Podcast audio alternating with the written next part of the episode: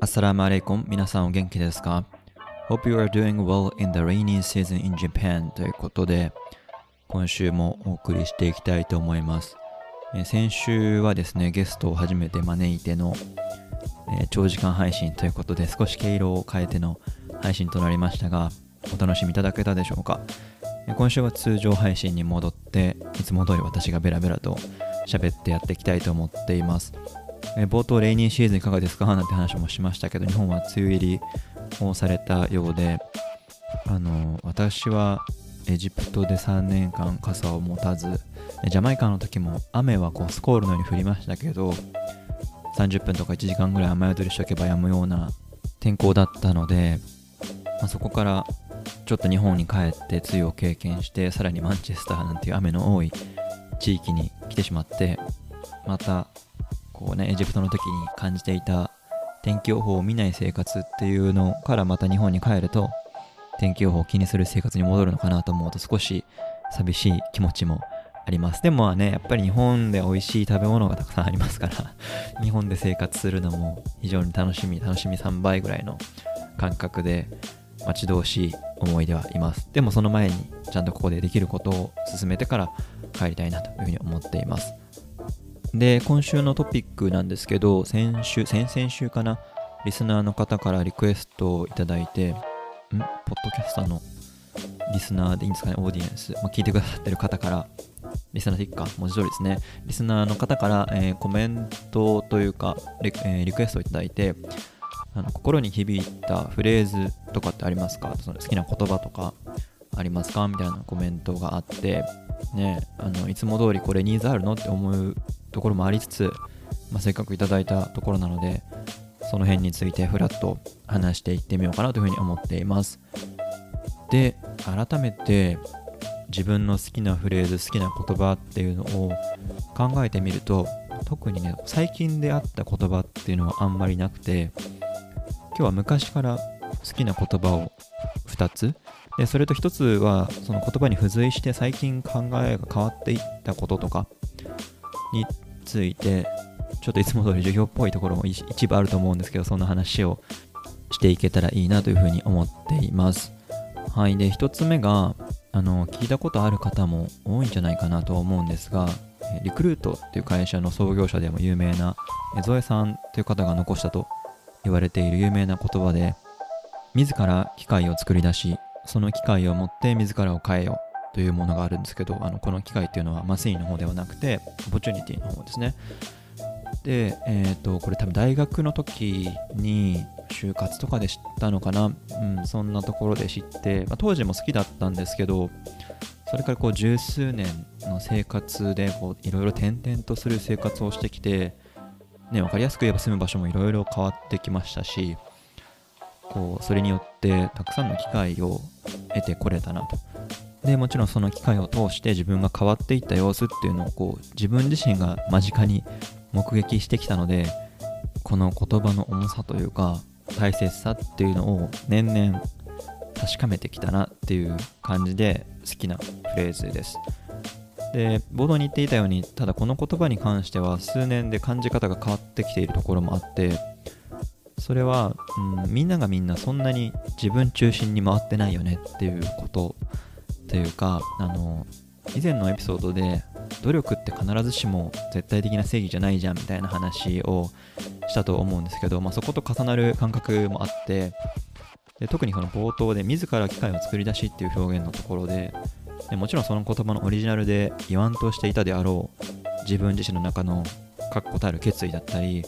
それを支える熱意にすごい価値を置いてるっていうのには意味があると思っているんですね。でそういうマッチョな思想というかたくましさに鼓舞されるところも大いあるんですけどその機会を選び取れるって自身の能力だけの話ではなくて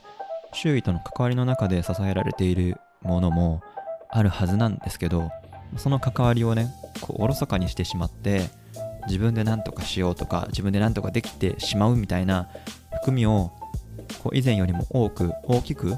感じるようになった変化を自覚しています。であのせっかくなので好きなこの言葉の話からちょっと脱線して一つコンセプトをご紹介したいなと思うんですけどその国際開発とかそういう文脈でよく使われる言葉でケイパビリティアプローチっていうものがあるんですね。で聞いたことある方はセットで浮かんでくるのがインド出身のノーベル経済学賞を取られたアマルティア・センっていう有名な学者の方で、ま、一緒になってマーサー・ヌズバムっていう方もそのケイパビリティアプローチの理論家の中で非常に有効あ重要な役割を果たされている方で一緒に覚えておくといいと思うんですけど、まあ、その名前とかは あの興味ない人はよしとしてじゃあ何なんだっていうところでこう簡単にかいつまんで紹介すると人の幸福とか自由っていうものを測るのに経済水準だけで測るのって不完全だよねっていうところですね。で人が何かをできるかどうかで考えていくことが大切なんじゃないかっていうことを推奨してる考え方なんです。要はお金があるなしとかじゃなくてその人が何かができるかできないかっていうところで考えていきましょうよ。っていう提案をしている考え方で。でもそのできるできないって少し英語の授業っぽくなっちゃいますけど capable 何かができることでで capability になるとそれが名詞形になってそのできることを中心に考えていきましょうっていうアプローチですね。で例えばこう綺麗な水にアクセスできるとか好きな勉強をして好きな仕事に就くことができる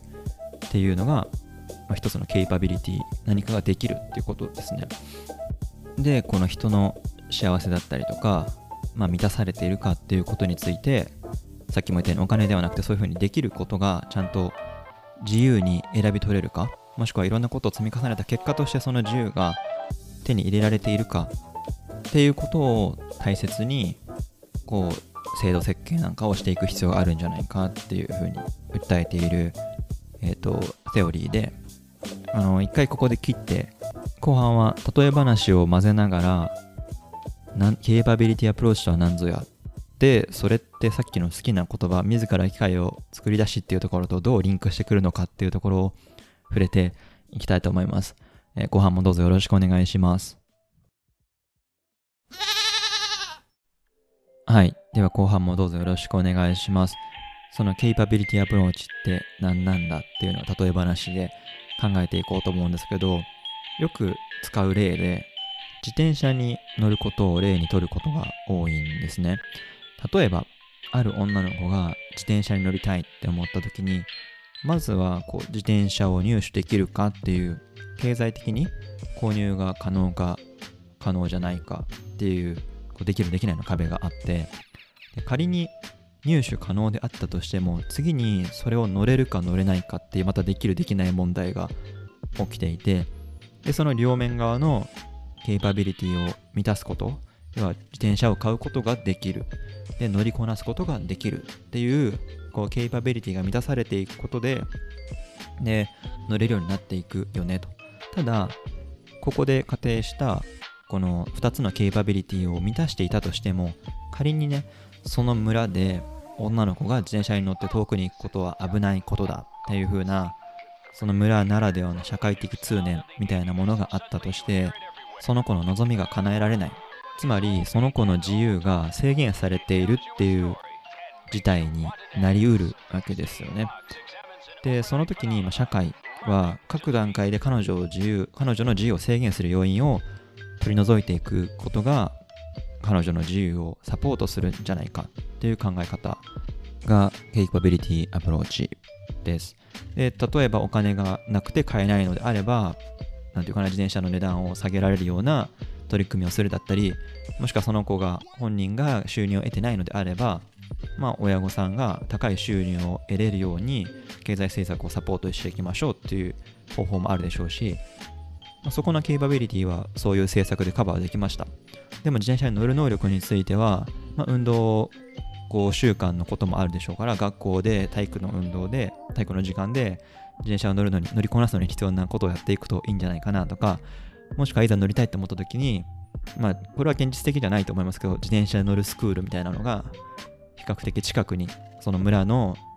彼女がアクセスしやすい場所にあって指導を受けることで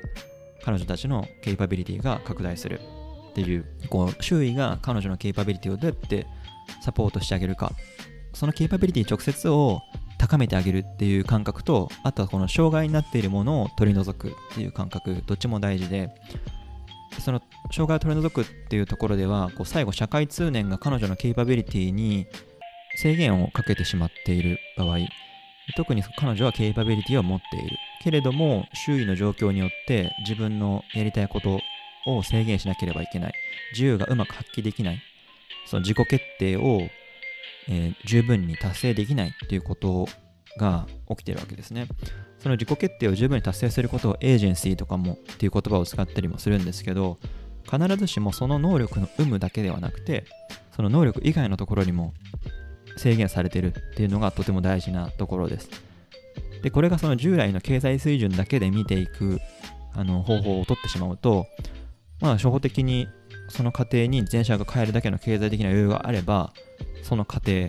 ひいてはえー、彼女の自由は保障されているっていうふうに結論付けかねないんですけど今見たように自転車に乗る能力があるかとかその周辺の社会通念がその彼女の自由を制限しないかとかいろいろもっと見なくちゃいけないことってたくさんあるというのが、まあ、このケイパビリティアプローチでなんていうかな画期的だったというかあの従来の経済的な指標だけで見ることではあ、うん、たどり着けなかったところまで視野を広げさせてくれる理論だったわけです。で、ここまで話してくると、ケーパビリティアプローチってすごいいいじゃんっていうふうに思うんですけど、こう1990年代にこの理論が広く紹介されて、多分ちょうど90年とかに国連のレポートの中にがっつり取り上げられて、このアイディアをバンバン取り入れてこうみたいな話が盛り上がったにもかかわらず、まあ、30年経ってるわけですね、今2020年だから。でもこううまく現場に落とし込まれきれてないとか、そういう課題もあるっていうのが事実ではあります。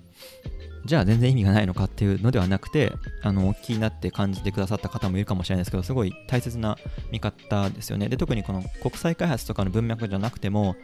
日本の、例えば、特別支援学校とか、その障害を持っている方にどういう教育をサポートするのかっていうのを考えるときにも、このケイパビリティアプローチすごい、あのー、取り込まれているアイディアで、私が最初に出会ったのも日本の障害児教育の文脈で出会ったのが最初の、なんていうかな、アマルティア・センっていう人の名前を聞いたきっかけでした。確かあれ多分6、7年前だと思うんですけど、日本の勉強会で、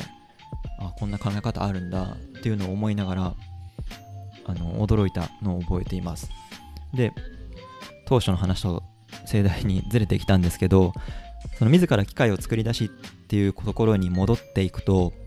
さらっとこの機械を作るっていう風に言ってるんですけど、そこに至る、その個人のケーパビリティですよね。機械を作れるの？っていうところですね。なんか、さっき言ったら自転車乗れるの？っていうところにも近いと思うんですけど、そもそも自転車に乗る経済的なところでつまずいちゃってる可能性もあって、で仮にそのどっちのケーパビリティがあって、機械を作れるっていう能力があったとしても、さっき言ったようなエージェンシーを発揮する段階でこう自己選択権を行使できるの？っていうところにもハードルが実は存在していて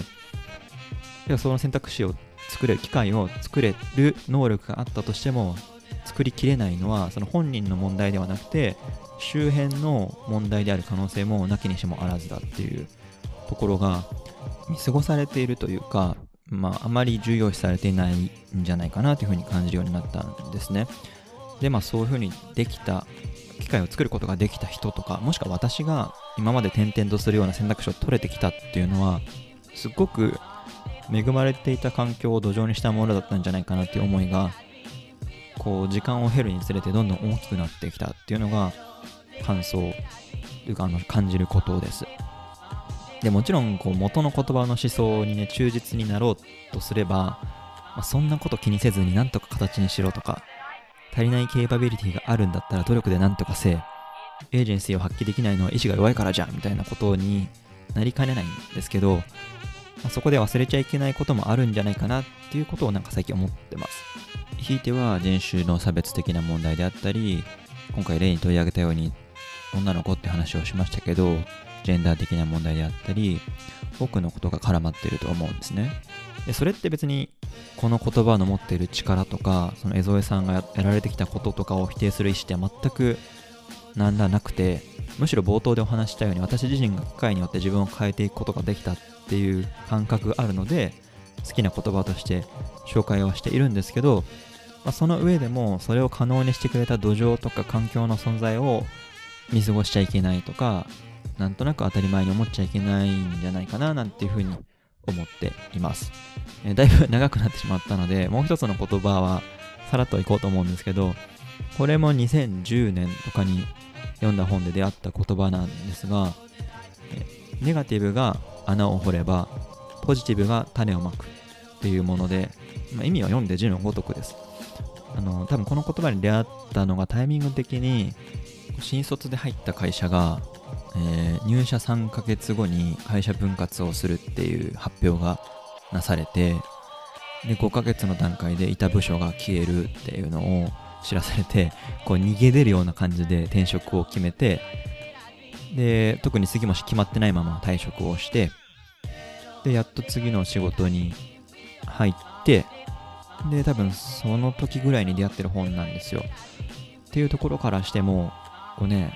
広く一般的に考えて新卒で入った会社が潰れる。まあ潰れては一応ないんですけど形としては残ってるのでそんな経営破綻でいた部署がなくなってそんな不信感のある会社にいらんないっていう風な ところで出てって分割のタイミングで新卒半分同期が辞めて1年もしないうちに1年ちょっとの間に全員同期いなくなるっていう 会社だったんですけどまあまあ今となってはいい思い出というか笑い話にはなってるんですがでも当時の自分から考えるとすごいネガティブにその経験を受けてたのかなっていうふうに思っていてまあ、そのネガティブな経験があったからこそ自分のやりたいことをもうちょっと着実に向き合おうって決めて海外に行ってみたいなっていう思いを形にしようとしてそれに向かうための手段として入った2社目にいた時期に見つけてる言葉なのでその会社辞めなきゃいけなかったっていうネガティブさとそれがきっかけで次のアクションを取りやすくなっていたっていうものがセット。陰と陽どちらの側面も必要だったんじゃないかなっていうことを痛感していたんじゃないかなというふうに今になっても思います。で日々生活してるとこうたくさんネガティブに思えてしまうことに出くわすじゃないですか。あま人にもよると思いますけど。でその人によるっていうところで言うとこう全て自分の認識次第なんだから全部がポジティブに捉えられるはずだみたいな考え方を言ってる人もいると思います。まあ、ただ私はそんなに強くないので、ネガティブなことも必要なんじゃないかなっていう思いで、当時、そう救いを差し出してくれた言葉だなというふうに思って思えるので、なんていうかな、今になっても大切な言葉、好きな言葉です。穴を掘らずにね、種だけをバーッと巻いていく、ポジティブの種を増やしていきましょうみたいな思想で、まあいいんだと思うんですけど、人によっては。私の場合はなんかそう、風が吹けば飛んでいってしまうような薄っぺらさみたいなものをイメージしてしまうので、だったらまあ、ちょっと少なくてもいいから、一回穴が開いたところに種を植えていきたいなっていう感覚であの生きています。まあ、この言葉ってその時の状況とか、それに伴う感情をありのままに受け入れるということの大切さとか受け入れることの支えになっている言葉だなというふうに思っています。はい、えー、長くなってしまいました、後半も。えー、今日はですね、好きな言葉、好きなフレーズとして、自ら機械を作り出し、えー、その機械を持って自らを変えようっていう江添さんの言葉と、もう一つ、えー、本で出会ったネガティブが穴を掘ればポジティブが種をまくっていうような言葉2つをご紹介して途中であのちょっとややこしいケーパビリティアプローチっていう考え方もご紹介してみました。あの日々の生活に使えるかどうかはうんぬんとして。でもまあ子育ての場面とかご自身のキャリアを考える中でももしかしたら役立てていただけるヒントになるかもしれないなというところでご紹介してみました、えー、今回も長らくお付き合いいただきましてありがとうございます、えー、また次回もどうぞよろしくお願いします。バイバーイ。